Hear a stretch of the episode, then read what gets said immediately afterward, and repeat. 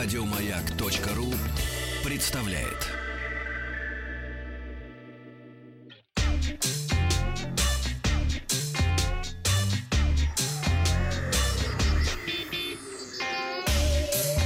Страна транзистория.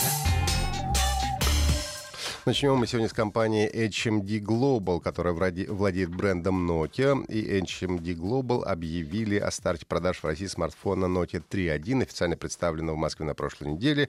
Я был на этой презентации, вам уже рассказывал. Сейчас просто напомню немного о том, что же у нас начали продавать. Алюминиевый корпус смартфона производится с использованием технологии двойной алмазной полировки. Экран э, Nokia 3.1 с диагональю 5,2 дюйма, соотношение сторон 18 на 9. И на данный момент Note 3.1 это самый доступный из представленных на рынке смартфонов Nokia с подобным экраном. Note 3.1 выпускается в рамках программы Android One. Это означает, что смартфон будет получать ежемесячное обновление функций безопасности в течение трех лет и обновление операционной системы в течение двух лет с момента выхода. Ну, а также будет получать регулярные апдейты сервисов Google. Это Google Assistant, Google Фото с безлимитным хранилищем для фотографий и видео. Также данная модель гарантированно как в какой-то момент обновится до Android э, P. Ну и, соответственно, э, она работает на чистом Android, то есть никаких лишних э, приложений там не стоит и работает по умолчанию все это быстрее. Note 3 стала одной из самых успешных моделей линейки смартфонов Note, представленных в России. Множество позитивных отзывов вдохновило нас на создание еще более совершенной версии этого смартфона. Пользователям Note 3.1 не придется выбирать между производительностью и дизайном, поскольку в новинке идеально соблюден баланс всех желаемых характеристик цитирую я Алексея Зенкова, это глава представительства HMD э, в России. Новый смартфон Note 3.1 представлен в трех цветах. Это Indigo, черный и белый. Модель поставляется с двумя гигабайтами оперативной и 16 гигабайтами встроенной памяти по цене 12 тысяч рублей. Подан очередной коллективный иск э, на компанию Apple. На этот раз пользователей не устроило качество Apple Watch. Все Apple Watch содержат один и тот же дефект и недостаток, из-за которого экран часов трескается, разбивается или отсоединяется от корпуса без каких-либо действий со стороны владельца. Часто это происходит спустя всего несколько дней или недель после покупки, говорится в обвинении. Коллективный иск подан в пользу всех существующих или прошлых пользователей Apple Watch, всех моделей и вариаций, включая оригинальные часы, также первая серия, вторая и третья десятилетия, приобретенные в США между апрелем 2015 года и настоящим временем. Как сообщается, Apple якобы знала об этом дефекте, но все же выпустила устройство в продажу. Более того, компания отказывается выполнять гарантийный ремонт или замену, когда у пользователей без причины трескается или отходит от корпуса дисплей.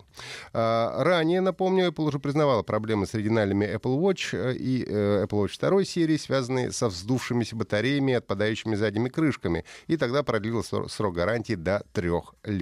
Если суд признает Apple виновной, то ей грозят убытки в размере 5 миллионов долларов.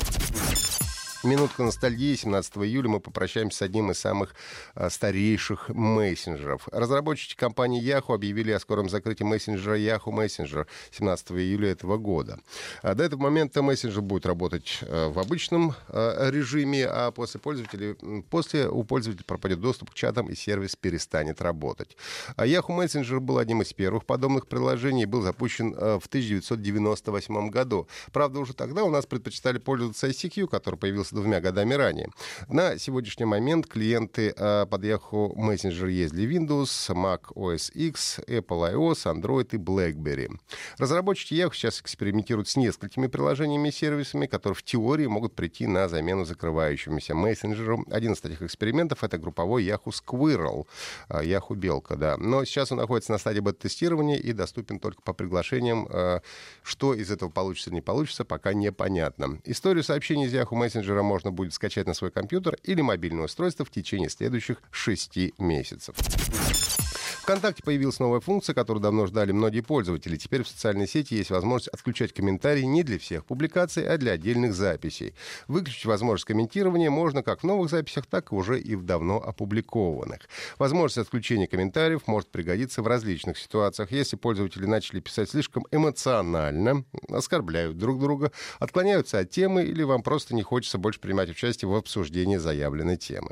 Функция а, будет работать как в сообществах, так и для личных страниц она доступна и в веб-версии ВКонтакте, а в ближайшие дни она также появится новой версии мобильных приложений соцсети для iOS и Android.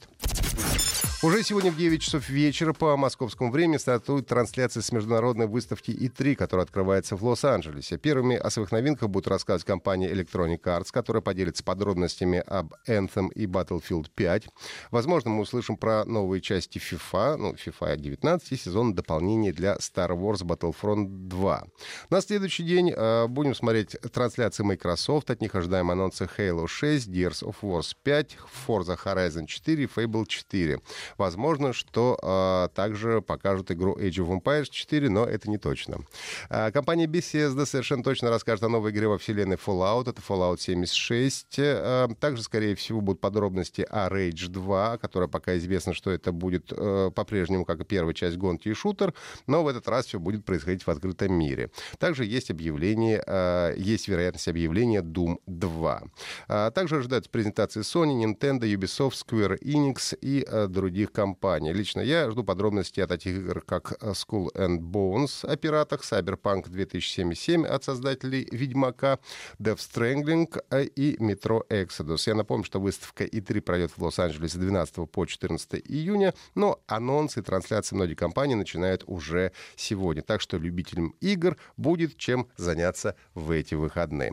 Напомню, что если вы что-то пропустили, то всегда можете послушать еще раз транзисторию в виде подкаста на сайте Маяка. Еще больше подкастов на радиомаяк.ру